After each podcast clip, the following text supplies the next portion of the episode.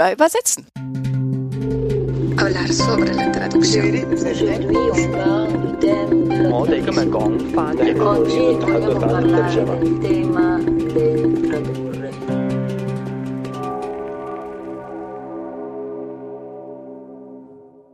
Herzlich willkommen zu Über Übersetzen.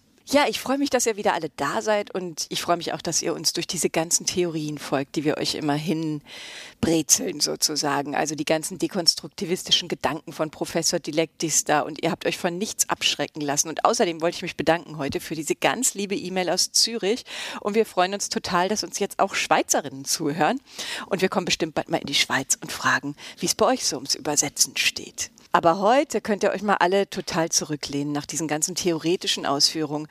Heute wird's total entspannt. Heute machen wir was, was allen Spaß macht. Heute geht's um Comic übersetzen.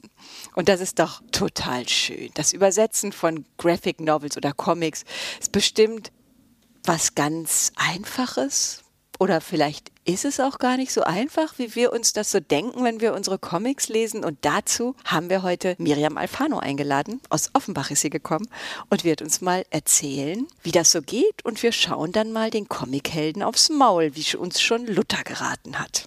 Wir, das sind heute Miriam Alfano, die hat romanische Sprachwissenschaft und Lateinamerikanistik in Frankfurt am Main studiert und in Venedig.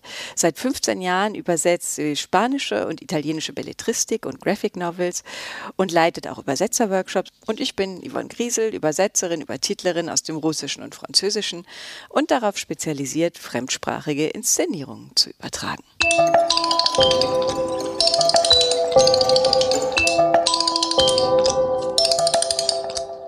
Wir fragen uns jetzt heute, wie kommt eigentlich die Übersetzung in die Sprechblase? Wer steckt dahinter? Was muss man dabei alles beachten? Und ich selbst bin ja eine total große Spezialistin. Ich habe nämlich die Gesamtausgabe aller Asterix-Hefte auf Französisch und Deutsch. Und ich habe im Alter von zehn mit meinem Vater mit verteilten Rollen jeden Abend Asterix gelesen. Und wir waren richtig gut, das kann ich euch sagen. Aber über die Übersetzung habe ich mir keine Gedanken gemacht. Ich glaube, das machen wir hier heute mal. Es ist eigentlich schade, dass mein Vater das nicht mehr hören kann, aber jetzt wird's spannend. Miriam, du übersetzt aus dem Italienischen und Spanischen und spezialisiert auf Comics. Ja, ich habe mich auf die Übersetzung von Comics in den letzten Jahren eigentlich kapriziert. Ja, also ja. Weil, ja. Wie kommt das? Wie kommt man dahin? Was mich besonders interessiert hat immer waren Dialoge, Mündlichkeit, Umgangssprache, Jugendsprache, literarische Mündlichkeit. Mhm. Also wie wandert das, was wir in der Alltagssprache machen, in eine verschriftlichte Form? Ja, darüber habe ich mich auch im Studium habe ich mich damit sehr beschäftigt und fand es eine sehr gute Möglichkeit im Comic, so habe ich mir das vorgestellt. Ah, da wird ja viel gesprochen, tolle Sache. Dann machst du jetzt Comic-Übersetzung und dann kannst du ganz viele Dialoge und mhm. Mündlichkeit eben abbilden. Ja. Ah. Wie ist das eigentlich? Ich habe mich jetzt ein bisschen im Vorfeld damit beschäftigt, weil ich mir dachte, ich will auch nicht ganz so dumm dastehen, nur mit meiner Asterix reichhaltigen Erfahrung. Natürlich, möchte ich betonen. Aber ich habe natürlich dann die Wikipedia-Einträge gelesen, den deutschen kurzen und den unglaublich langen äh, englisch-amerikanischen. Und die waren auch sehr unterschiedlich. Und habe noch meine Nichte gefragt, die gerade promoviert zu Comic überset zu Comics, nicht zur Übersetzung. Und da kam ich dann direkt dazu, wie, was ist es denn jetzt? Ist es Comic? Ist es Graphic Novel? Ist es grafische Erzählung? Hm. Wie, wie sagen wir denn jetzt hier, wenn wir uns korrekt ausdrücken wollen? Äh, eigentlich sagen alle Comic. Ja. Was aber schon, was ich nachvollziehen kann, dass es irreführend ist, weil man Comic mit Funnies irgendwie in Verbindung bringt, also mit Witz, mit Alben, vielleicht mit Heftchen, mit Fortsetzungen. Und dann gab es eben längere Erzählungen, Romane, die über den standardisierten Seitenanzahl hinausgehen, also epischer sind. Und dafür wurde dann eben Graphic Novel geprägt und ja, das wird auch, glaube ich, so ein bisschen verwendet, um das zu nobilitieren. Aber im Grunde genommen ist es dann die längere Form. Mhm. Eigentlich sind es alles künstlerische Formen. Das Wichtigste ist eigentlich, dass du diese Text-Bild-Kombination hast. Ne? Also, dass ja. du hast sozusagen das Bild mit dem Text kombiniert und erzählt sozusagen sowohl grafisch als auch textlich eine Geschichte. Eine kurze, eine lange, eine epische oder mhm. wie auch immer. Ja. Also du erzählst ja sehr lange Geschichten. Die Bücher, die du mir geschickt hast zur Vorbereitung, haben ja 600 Seiten. Naja, das ist eins. da kommen wir aber später drauf. Da kommen wir später drauf. Mit wem hast du denn angefangen? Ich habe angefangen mit Stefano Ricci. Aha. Die Geschichte des Bären. Das ist an sich wirklich eine lustige Geschichte, die ein sehr verzerrtes Bild auch gibt auf das Genre und wie man da arbeitet. Denn ich habe ein Word-Dokument bekommen, interessanterweise mit dem Text, mhm. ohne Bild. Und diese Geschichte des Bären ist eine ganz vielstimmige, also ich glaube, es sind vier Stimmen, die da sprechen. Und ich habe dann den Verleger gebeten, ob ich bitte Buch bekommen könnte. Und er sagte dann wirklich ganz suffisant, naja, das wird denen nicht viel helfen. und ich war dann ganz erstaunt, als es, also es kam dann das Buch, allerdings ist es eben zuerst auf Französisch erschienen, in französischer Übersetzung. Ja. Und es ist tatsächlich ein Werk, das, das Bild ist ganz abgelöst von den Stimmen. Die Protagonisten sind oft Tierfiguren und der Text und das Bild ergänzen einander, sind auch miteinander verschränkt, aber es ist jetzt nicht eben, wie man sich einen Comic vorstellt, eine Sprechblase, die zur Figur passt und es ist irgendwie ein Dialog, sondern es ist ein ganz vielschichtiges literarisches Werk mit Gemälden, mit großflächigen Gemälden, also war der Sprung ins kalte Wasser. Ah, okay. Und also die Bilder haben natürlich dann doch geholfen. Aber ja, zwar ein interessanter Einstieg und auch nicht sehr viel Mündlichkeit, sondern sehr lyrisch. Also ganz ungewöhnlich. Aber wie ist es normalerweise? Also wie, wie, wie funktioniert das? Wie machst du es? Also du kriegst dieses riesige ich meine, die beiden, die du mir hier gegeben hast, die sind ja sowohl künstlerisch, also grafisch total anspruchsvoll, als auch textlich und lyrisch. Das sind ja anspruchsvolle Werke, die man da macht. Und ich habe gedacht in der Vorbereitung, wie, wie würde ich da jetzt rangehen? Hm. Lese ich erstmal die 700 Seiten durch oder blätter ich es nur über oder gucke ich mir die Bilder an oder wie machst du das, wenn du so ein anfängst? Also erstmal geht es ja darum zu entscheiden, kann ich das überhaupt übersetzen? Ist mhm. es was, wofür ich einen Ton finde. Und meistens bekommen wir zuerst ein PDF, mhm. was ein bisschen schwierig ist, weil du liest es ja von oben nach unten und nicht von links nach rechts.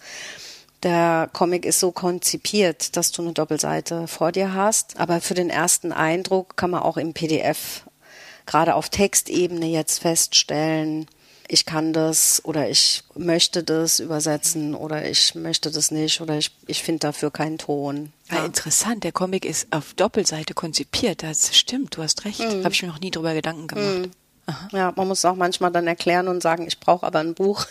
Weil ich die zweite Seite brauche, weil irgendwas rüber, weil irgendein, ja. Ja, also weil wirklich sehr viel, weil es manchmal dann auch schnell gehen muss, dann soll mit PDF gearbeitet werden und es ist einfach eine andere ja. Lesrichtung. Es Aha. gibt auch doppelseitige, aber da wirst ja. du blind von. Und äh, ja, also dann kommt es und dann sagen wir mal, ja, ich kann das mir vorstellen, das zu machen. Es passt terminlich. Wir kommen mit den Honorarvorstellungen irgendwie übereins. Oh, gleich schon gleich zwei ganz spannende Sachen. Terminlich, ja. wie viel Zeit hast du für sowas? Also hier für den Reviati hatte ich sehr lange Zeit, glücklicherweise. Das ich, ist dieser 700 Seiten Welt. Genau. Und ich habe dreimal also Spucken von David Reviati. Mhm. Sprechen wir gleich noch. Wir erzählen euch gleich noch ein bisschen was über die Comics. Mhm. Das ist eben ein Buch gewesen, da ich das nicht hauptberuflich mache.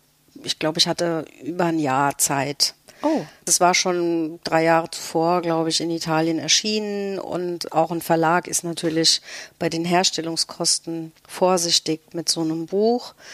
Und also ich freue mich immer sehr, dass die Verlage das respektieren können, dass die Übersetzung besser wird, wenn man mehr Zeit dafür hat. Mhm. Ja. Und da ich jetzt nicht Autoren übersetze, auf die die Welt so wartet, also die jetzt als Bestseller oder als ganz oben irgendwo stehen, bekomme ich dann auch die Zeit. Mhm. Ja. Ach super.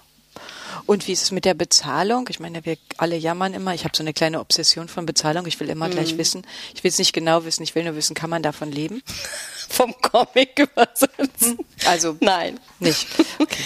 Das ist ganz einfach. Aber es wird nach Normseite bezahlt. Also was glaube ich, was man berücksichtigen muss, ist, dass der Textumfang beim Comic verglichen zum Roman übersetzen pro Projekt einfach so viel geringer ist. Ja, also wenn jetzt denkst, oh, 600 Seiten Roman, das sind vielleicht 80 Seiten Text dann ja, auf der Normseite. Ja, ja, genau. Du Ja. hast ja manchmal hier Seiten. Und wie viele Projekte müsste man dann tatsächlich übersetzen? Also aus dem Italienischen, das geht niemals gut. Also das ist eine Mhm. zusätzliche, also musst schon noch andere Sachen machen. Ja. Ich kenne keinen. Also doch, ich kenne eine Comic-Übersetzerin, die im Manga-Bereich eben übersetzt, in dem sehr, sehr viel auch übersetzt wird, auch mengenmäßig. Ja. Ich glaube, die kann sich, also die macht das Aus hauptberuflich. dem Japanischen dann, ne? Ja. Ja, genau. Ja, das heißt, du hast den Ton gefunden, du hast deine Konditionen ausgehandelt, dann stürzt du dich rein. Also ich bin jemand, ich arbeite erstmal ins Unreine. Also ich muss einmal durch den Text, ich muss mal alles angefasst haben und die Untiefen ausgelotet haben. Und meine erste Fassung ist also wirklich immer voller Fragen an mich selbst, voller unterschiedlicher Varianten. Früher war es ja so bei diesen Comics, also zumindest habe ich ein bisschen gelesen, dass man sich mit einem Pergamentpapier die Sprechblasen abgepaust hat und da hat man dann sozusagen dieses Lettering gemacht, nämlich reingeschrieben. Das dürfte ja jetzt heute vielleicht doch schon ein bisschen anders laufen, oder? Oh, also die Aficionados, wo es sehr wichtig ist, dass die Grafik in der Sprechblase, also es ist ja ein Gesamtbild, also Ja. der Weißraum in der Blase muss ideal ausgefüllt sein und wird in der Regel im Original mit Hand geschrieben, was ein ganz anderes grafisches Bild ergibt als maschinengeschriebene. Ah, okay. Ja, deshalb ist es schon nicht selten, dass handgelettert wird. Aber das müsstest du nicht machen. Nein, das macht ein Letterer. Also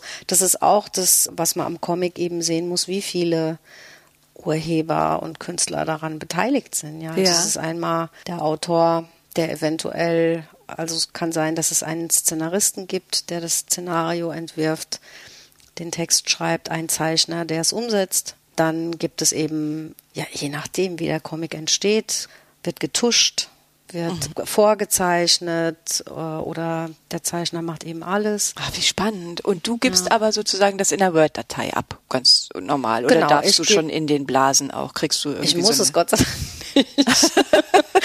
also ich, äh, was ich berücksichtigen muss, ist, dass der Text nicht länger läuft im Idealfall. Er muss in die Blase passen. Mhm. Auch wenn er jetzt frei als Textbox unter der Grafik steht, darf er nicht, wenn es eineinhalb Zeilen sind, es können nicht vier Zeilen draus werden. Also Das heißt, du musst dich an die Wortzahl halten, das, obwohl das Deutsche ja dann doch 15 Prozent länger ist ja, meistens, ne? Ja, ja, ja. Das ist ein Problem. Also, ja, und wir, wir entwickeln, also wenn man sich mit Kolleginnen unterhält, wir entwickeln eine erschreckende Neigung zur Knappheit. Braucht man das oder kann das weg? Ja, also, nee, also da hilft einem ja das Bild im Idealfall. Das Bild erzählt er auch und dann kann man da manchmal weglassen. Also ich finde, es ist nicht die schwierigste Herausforderung beim Comic übersetzen, aber es ist auf jeden Fall, äh, muss man das bedenken. Ich zähle eigentlich keine Zeichen. Man bekommt da schon ein Gespür für, spricht vorher auch mit dem Verlag, ob jetzt handgelettert wird, die deutsche Übersetzung, und wenn, ob sie versal gelettert wird oder ob ein Was heißt versal gelettert? alles in Großbuchstaben. Ah, okay. Manchmal ist es in der deutschen Übersetzung dann, wird mit einem Font auch gearbeitet, den der Künstler selbst meist erstellt, also nach seiner Handschrift. Mhm. Und das sind Fragen, die man im Vorfeld klären kann, dann weiß man, worauf man sich einstellt. Aber das, also, was das Platzproblem betrifft, Ja. das kann man im Vorfeld so abklopfen. Okay. Ja. Das heißt, das ist äh, zwar eine Schwierigkeit, über die viel geredet wird, aber es ist nicht die eigentliche Schwierigkeit beim Es ist die offensichtlichste, sag ich mal. Die Schwierigkeit ist ja wahrscheinlich auch mit diesen Wortspielen umzugehen. Ja, Redewendungen, die zeichnerisch abgebildet sind. Ja, das? Wie? Ach so, die, die zeichnerisch abgebildet Ja, sind. die Franzosen lieben das. Ja. Also die Franzosen lieben das und im Moment arbeite ich an einem Autor, der mit Witz arbeitet und der Witz kommt ganz viel aus umgangssprachlichen Elementen Mhm. und der italienischen Popkultur der 80er Jahre. Also Bezüge auf Anime, die bei uns nicht erfolgreich waren, wenn sie überhaupt gelaufen sind Oh. und also sehr viel auch so sakrale Sachen irgendwie, die für uns in, einfach in so einen leeren Raum fallen. Mhm. Da, und es soll dann lustig sein. Oder also es soll auf eine Pointe hinauslaufen. Das ist schon, das ist eine sehr große Spielerei. Ja. Und also es macht Freude, da irgendwie was Äquivalentes zu finden. Und manchmal musst du einfach sagen, ja, diesen einen Witz verlieren. Vielleicht finden wir einen anderen noch, ja, an der anderen Stelle, um das da auszubügeln. Ja. Aber da, ja, das sind, ja interessant. Sind, du musst in, im Rahmen deiner Bilder spielen sozusagen. Ne? Ja, also die Frage ist dann, wozu benutzt er das? Mhm. Also und wenn es dann um ein Anime geht, das bei uns, also die Ritter des Zodiac zum Beispiel, das war sehr erfolgreich in Italien und das wird aber nicht besonders weit ausgeführt, weil das eben zum Allgemeinwissen des Lesers gehört. Mhm oder der Leserin. Und im Deutschen hast du jetzt aber diese völlig erfolglose, das ist zwar mal gelaufen, aber es ist in Deutschland nicht erfolgreich und das gehört nicht zum kulturellen Gedächtnis, nee, zum Allgemeinwissen. Kannst du nicht ja, drauf referieren. Genau. Müsstest du eine Fußnote machen, aber das ja, kannst du ja das, nicht. Also teilweise wird das so gelöst. Ja. Ja. Ja, ist ein bisschen traurig, weil es ist so der erzählte Witz dann auch. Mhm. Also das sind so die schwierigsten Sachen. Was aber noch gibt, ist, habe ich mich gefragt, was ist mit den Geräuschen? Lautmalereien sind ja in jeder Sprache unterschiedlich. Ne? Du kannst sie ja nicht einfach übertragen. Also mhm. Hähne, Krähen, ja in jedem Land mhm. anders. Mhm.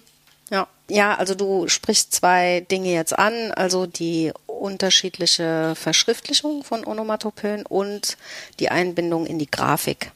Mhm. Ja, also es sind andere grafische Elemente, es sind Zeichnungen häufig. Mhm.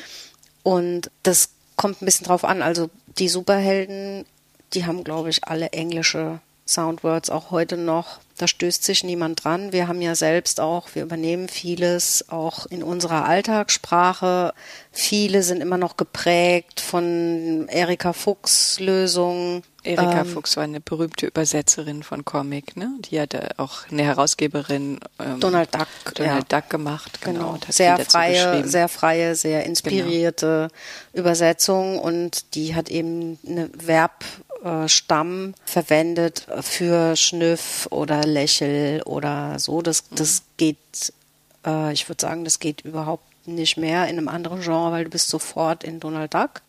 Die hat es sozusagen für sich gebunkert, diese das Worte. Ist so, also das ganz stimmt. Generationen sind damit groß geworden und verbinden es tatsächlich damit. Ach, also, toll, ne? Dann kann, da kommt so eine Übersetzung in die Sprache rein von der Übersetzerin und wird auch sogar mit einem Namen verbunden, dass man dann sogar weiß, wer es erfunden hat. Das ist ja immer richtig toll. Mhm. Ja, und es ist ein Sprachverhalten, das dadurch geprägt ja. wurde. Ja. Nee, und also im literarischen Comic, das meiste was ich übersetze, ist eben literarischer Comic. Da ist schon der Wunsch, die Soundwords in eine deutsche Form zu übertragen. Also das können ganz kleine Dinge sein, dass jetzt ein Schreibgeräusch, ein Kratzen des, der Stift auf dem Papier, den der Zeichner vielleicht mit CRT wiedergibt, dass wir dann das K einsetzen für das C.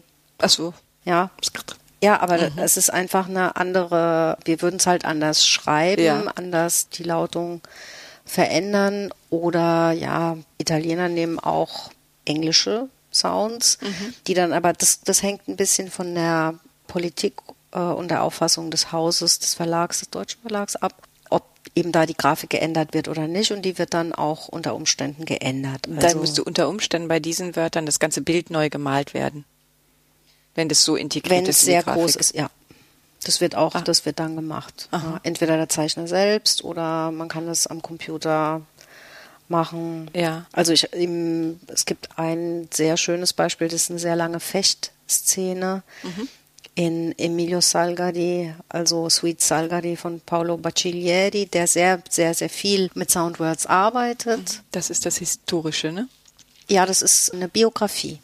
Das ist die Biografie eines Schriftstellers, eines Abenteuer, also der italienische Jules Verne oder Karl May oder was du willst, ja. dem der Zeichner ein, Denkmal setzen wollte und seine Geschichte erzählen wollte. Oh, schön. Wir packen euch übrigens alles in die Shownotes, macht euch keine Gedanken. ja, ist auch ein ganz außergewöhnlicher Zeichner, auch in der Herangehensweise, was er mit der Grafik macht, wie er mit Text arbeitet, wie er die Sounds in die Zeichnung einbaut und diese Fechtszene, also da sind Sachen drin, die, die wir einfach so akustisch nicht nachvollziehen. Und da mussten dann neue. Wie zum Beispiel? Der haut dem irgendwann mit dem Säbel ans Gesicht und verletzt ihn. Und da brauchte ich was Deutsches. Ich habe mhm. den Vokal behalten, musste aber andere Konsonanten drumrum bauen und war dann irgendwann bei Schwock. Aha. Ja, weil das für uns nachvollziehbar ist. Es sind ja alles erfundene Verschriftlichungen von ja. Lauten. Ja. Und die musst du dann teilweise neu erfinden. Ja, oft. Also Verletzung im Gesicht, immer. da hättest du doch zu einer schlagenden Verbindung gehen können. Die hätten ja wunderbar sagen können, was für ein Geräusch macht. Meinst du, die können Wegen Sound? Schmiss. Also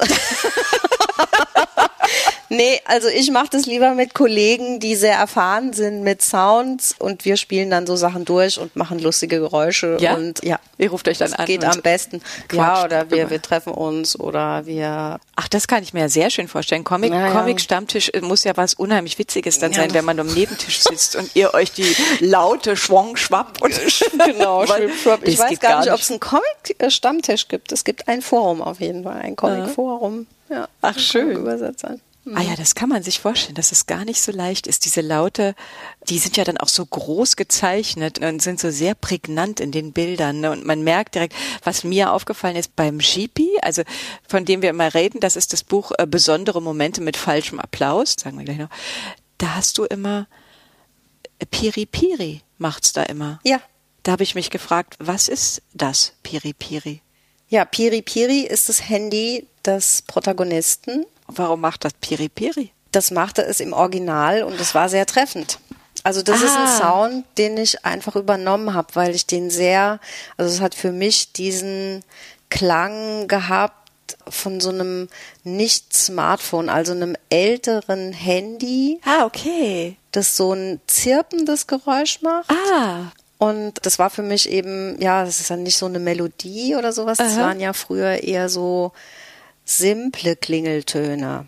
Genau, ja. weil es spielt ja der Mann, ähm, um den das geht. Jetzt müssen wir wirklich mal über das Buch reden. Ist 56, das heißt, er ist nämlich so alt wie ich. Das spielt in einer Zeit, wo die Handys noch keine ausgefeilten Melodien gemacht haben. Ja, ja. Was hat's eigentlich mit dem Autor auf sich? GB ist in Italien ein sehr bekannter Comic-Autor, der sehr spät sein erstes Werk vorgelegt hat in seinen 40ern, Aha. was ungewöhnlich ist, denn auch Comicautoren sind ja junge Autoren. Und das erste Werk waren eigentlich Ölgemälde. Und damit hat er, weil er halt eigentlich dann so einen, so einen malerischen Aspekt da auch mit reingebracht hat, hat es sehr viel Aufmerksamkeit bekommen. Und der setzt sich sehr damit auseinander, wie geht das Erzählen mit Bildern. Mhm. Also ja, wie erzählen wir Bildergeschichten oder Bilderromane oder er gibt dem jetzt nicht so einen festen Begriff, denkt da aber sehr viel drüber nach und für ihn ist im Grunde genommen das Wichtigste das, was dazwischen passiert, zwischen den Bildern. Mhm. Für mich ist das eben der Autor, der am bewusstesten auch mit dem Text arbeitet. Also wo jetzt die Zeichnung sehr wichtig ist und der Text mindestens genauso wichtig ist. Und er macht auch beides. Er macht Text und genau. Bild. Also wir haben hier Silvano Landi, der Protagonist ist Comedian und hetzt von Auftritt zu Auftritt und dazwischen sitzt er am Bett seiner sterbenden Mutter. Und die Konfrontation mit dem Tod, mit dem nahen Tod der Mutter löst vieles in ihm aus. Und was mich da fasziniert hat, du kennst dieses Suchspiel beim Topfschlagen. Ne, du kriegst die Augen verbunden und dann wirst du von deinen Mitspielern dirigiert mit ja, heiß-kalt. Heiß-kalt, klar. Im Italienischen wird es gemacht mit Wasser und Feuer. Oh nein. Und darauf ist dieses Buch aufgebaut. Acqua e Fuoco. Und der einzige Hinweis im ganzen Buch, was das mit diesem Wasser, Feuer auf sich hat, es gibt an einer Stelle den Begriff Fuochino, also das wäre unser Lauwarm, mhm. dass du dann weißt, ah, hier macht er irgendwas mit. Ja, was ist das? Das war eine ganz schöne Nuss. Ja, das kann Ja. ich mir aber richtig vorstellen. Ist dir aber gut gelungen. Aber da sieht man mal, auf was du da alles achten musst. Das ist ja der Hammer. Hm. Also das ist ja dann praktisch etwas, was sich komplett durchzieht, durch das ganze Buch, wo du eine Grundentscheidung treffen musst, ne? Hm. Und immer wieder, immer wieder jedes Wort überdenken musst. Im Grunde, das ist jetzt vielleicht ein bisschen überspitzt, ist es wie ein großes Gedicht. Also, weil es gibt sehr viele, also es werden Räume aufgemacht, die irgendwann wieder aufgegriffen werden, aber das Netz, das große Ganze, die Echoräume, die entstehen, das muss man wieder aufgreifen, damit der Leser nicht ins Leere läuft. Mhm. Die Form spielt halt eine unglaublich große Rolle, ne? Die grafische Form spielt eine große Rolle. Und der Rhythmus auch, ne? Ja, ganz. Der, äh, der Rhythmus ja. spielt auch eine große Rolle Die bei der. Silbenzahl ist dann das, ne, woran du dich hältst oder Ja. versuchst oder denkst, ja, das, Ja. das muss, sind wirklich auch kleine Gedichte drin, Ja. die aber gar nicht als Gedicht zu erkennen sind, weil es in Sprechblasen steht. Jetzt glaube ich, haben wir den Leuten richtig Lust gemacht auf dieses Buch. Hoffentlich. Also ich, ich bin wirklich sehr kritisch ähm, daran gegangen, weil ich dachte, naja, das ist, ich bin ja viel zu verkopft für sowas, für Comics, muss sagen, es hat mir super gut gefallen. Werde ich auch noch zweimal lesen, das Buch, weil das wirklich schön war. Und bei dem anderen, bei David Riviati, dreimal spucken, das ist ja wieder was ganz anderes. Ne? Das hat jetzt nichts mit Autofiktion zu tun, das ist geschichtlich eigentlich. Ne? Oder wie würdest du es kurz beschreiben? Naja, also äh, der Autor sagt dazu, es ist ein Stück weit, was er auch erfahren hat in seiner Jugend, also Ausgrenzung von gewissen, hier sind Sinti und Roma, die ausgegrenzt werden. Und ihm war wichtig, einen Teil der italienischen Geschichte zu erzählen, die oft vergessen wird. Und es ist ihm aber auch wichtig, darauf hinzuweisen, dass Lager und Vernichtung nicht nur in Deutschland stattgefunden haben, sondern eben auch in Italien. Ja? Und das erzählt er mit. Ja. Ja, ja, das ist ein sehr berührendes Buch. Da ist eigentlich das Problem wahrscheinlich die, ich meine, es ist eine krasse Jugendsprache, die da gefordert ist von dir. Diese Jugendsprache ist eine große Herausforderung, scheint mir bei diesem Buch zu sein. Ja, also ähm, ich fand dadurch, dass ich die Atmosphäre sehr gut nachvollziehen konnte und das ja was ist, womit ich mich sehr gerne beschäftige. Wie du ja ganz am Anfang schon gesagt hast. Genau. Und es in den 80er Jahren spielt. Hab ich das? Ist Ja. uns ja jetzt auch entgegenkommt. Genau, so. passt Das das heißt ja. jetzt nicht, dass wir dies nicht kennen. Nee, aber es, es birgt natürlich einige Fallstricke. Ja, welche? Naja, also du darfst halt nicht zu dick auftragen, ganz, ganz klar. Immer. Ja. Du musst immer so ein bisschen bremsen. Also auch wenn du da jetzt schön so einen kleinen Hammer reinsetzen willst, das ist oft zu laut, aber du kannst schon, also meine Lösung, und das ist, weil ich mich viel so mit verschriftlicher Mündlichkeit auseinandergesetzt habe, die Lösung ist selten das Lexikon in der Abbildung von Mündlichkeit, also dass man jetzt denkt, ah, das ist ein besonders schönes Substantiv, das ist ein besonders schönes Schimpfwort, ein deftiger Fluch oder das ist häufig viel zu viel. Und es knallt und es irritiert, es veraltet schnell. Womit ich viel besser arbeiten kann, ist die Syntax, also parataktisch erzählen, also keine Relativsätze. Wenn es irgendwie geht, also Hauptsätze hintereinander schalten, das funktioniert in meiner Auffassung am besten. Also nur ist nur eine Sache, aber das Lexikon ist natürlich verführerisch. Naja, klar. Was auch verführerisch ist, finde ich bei diesen Sachen, als ich es gelesen habe, habe ich gedacht, klar, dann denkt man so an sich selbst und seine Zeit, als man jung war, irgendwo im Ruhrgebiet. Du irgendwo in Offenbach. Das ist wahrscheinlich auch nicht so richtig gelungen, wenn man da seine ganzen Regionalismen reinbringt, oder? Ja, leider geht es ja gar nicht. Wenn du da jetzt schön Ja. so ein Labbeduddel oder irgend sowas. Geht, nee, das geht leider gar nicht. Ja, also das Hessisch über- ist ja jetzt eh ja. Ja, also Hessisch. Nichts gegen so Hessisch, nicht. aber aber das geht gar nicht. Es geht überhaupt kein Dialekt. das heißt, du findest eine Art allgemeinen Soziolekt, mit dem du umgehst. Sozusagen. Ja, man markiert es eher als Umgangssprache. Also ist meine Herangehensweise. Mhm. Ja. ja. Ja, fand ich auch schön. Äh, was ich viel schwieriger noch fand, also da- das fand ich schon, da habe ich schon gedacht, oh, okay, das dürfte relativ schwierig gewesen sein. Und dann noch mit all dem, was du vorher erzählt hast, in den entsprechenden Weißblasen, in der entsprechenden Schriftgröße. Die Rassismen fand ich jetzt auch. Also gr- gerade da es ja um Antiziganismus geht, ist, ist das natürlich was, wo, wo ich jetzt auch im Theater viel mit zu tun habe. Wie, wie bist du damit umgegangen? Das ist ja was, worüber wir auch wahnsinnig viel sprechen. Wie übertragen wir Ja, das? ja. Also es gibt so eine Romanie-Seite, das kann ich ja dann auch dir noch mhm. für den Anhang irgendwie sagen. Da habe ich sehr viel gelesen. Also wie gehen die selbst damit um? Wie wollen sie wertschätzend genannt werden? Wir haben in Deutschland eine besondere Situation. In Italien sagt man Rom. Mhm. Und wir sagen hier immer Sinti und Roma. Und es knallt auch da aus dem Kontext raus. Und ich habe, wenn aber das pejorativ verwendet wird, weil abgebildet wird, dass hier jemand diskriminiert wird. Worum es ja geht in dem Buch. Genau, mhm. worum es auch geht, auch geht, aber auch mit einer großen Seelenverwandtschaft ist ein sehr schmalziges Wort, aber es geht schon auch um so ein sich erkennen im anderen und sich sehr nahe fühlen. Ja, und es ist sehr, sehr schön in dem Buch. Mhm. Also. Ja, also es geht um beides, aber das wird nicht ausgesprochen, sondern es ist unterschwellig da, man hilft sich, aber man hilft sich auch nicht. Man lässt sich auch gegen die Wand laufen. Also es ist ziemlich authentisch. Es ist jetzt nicht so übertrieben dargestellt, ah, ich als äh, Versteher und ich habe denen immer geholfen, überhaupt nicht, sondern es ist konfliktiv, aber auch eben faszinierend. Und dann muss man schon das böse Wort benutzen. Mhm. Ja, also man muss dann schon, wenn eine Diskriminierung stattfindet, die auch äh, ausdrücken, dem kann man nicht ausweichen, finde ich. Mhm. Ja. Und Kann man diskutieren, genau. Das, ja. das wird ja vielfach diskutiert. Auf jeden Fall, du ja. machst das hier und musst es auch machen in dem Comic. Ja. Sprichst du sowas mit dem Autor nochmal rüber ja, oder mit natürlich. dem Verlag? Das müsst ihr wahrscheinlich, ne? Müssten wahrscheinlich mehrere natürlich, Leute natürlich. so ein sensibles Lektorat rüberlaufen lassen und dann bespricht man, ob man überhaupt Z-Wort benutzen kann oder. Ja.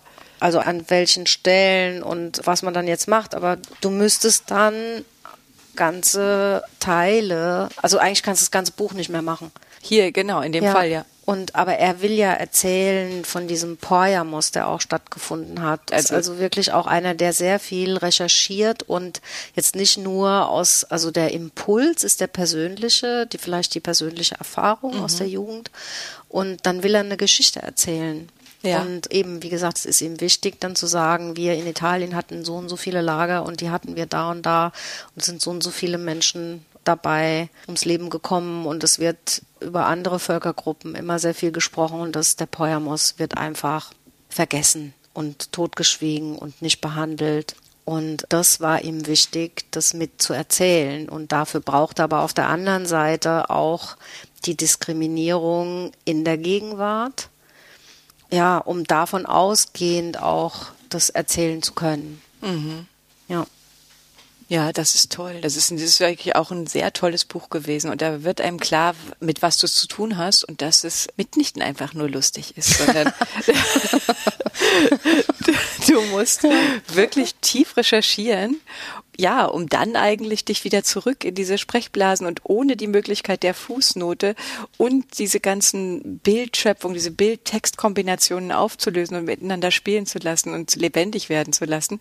Also wirklich toll und Hut ab, wie du das machst. Mir total gut gefallen. Also mich habt ihr jetzt und auch nochmal einen großen Dank an den Avant Verlag, der die Bücher geschickt hat und dass ihr solche tollen Bücher macht. Also ja, das muss man schon sehen. Ne? Das sind jetzt keine großen, davon kann man keine wirtschaftlichen großen Erfolge sich erhoffen, leider.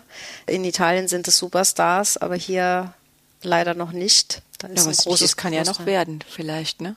Ja. Es ist ja wie immer, man muss die Menschen dran gewöhnen. Ne? Also was ja, wir nicht kennen, das, ja. da tun wir uns immer ein bisschen schwer mit. Ne? Natürlich. Ne? Miriam, das war sehr, sehr spannend, was du uns alles erzählt hast. Haben wir jetzt alles? Gibt es noch irgendwas, was du unseren Hörerinnen mit auf den Weg geben willst? Ich merke das immer noch im Gespräch auch so, ach na ja, du übersetzt Comics und dann geht gleich so irgendwie das Rolltor eigentlich runter, Comics.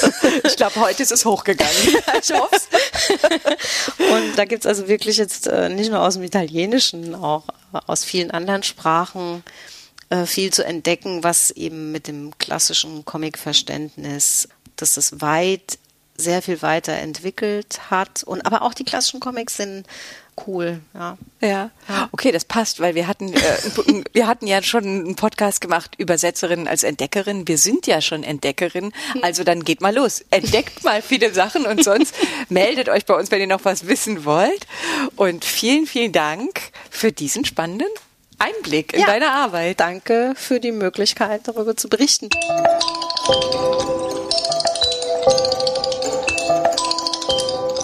Das war über Übersetzen. Danke, dass ihr da wart. Vielen Dank fürs Zuhören. Also uns hat Spaß gemacht. Ich hoffe euch auch. Wenn ihr jetzt noch weiterlesen wollt, dann findet ihr wie immer auf unserer Website www.überübersetzen.de alle Informationen, paar Bücher, paar Webseiten. Ihr findet natürlich alle Folgen da. Wenn ihr Lust habt, abonniert uns, empfiehlt uns weiter, diskutiert mit uns auf Facebook oder Instagram, schreibt uns einfach eine Mail, wenn euch irgendwas nicht passt oder wenn euch was besonders gut gefallen hat oder wenn euch was fehlt, wenn ihr mal noch über was ganz anderes sprechen wollt, dann meldet euch. Wir freuen uns auf jeden Fall und melden uns zurück. Na dann, tschüss, macht's gut. Wij willen vertalen. Wij willen tolken. Punt redismedor es übersetzen. И, por supuesto, hablar de la traducción. Переводить, переводчица, переводчик, переводчик. Мы обсуждаем наши переводы. Переводить. Ты переводчица?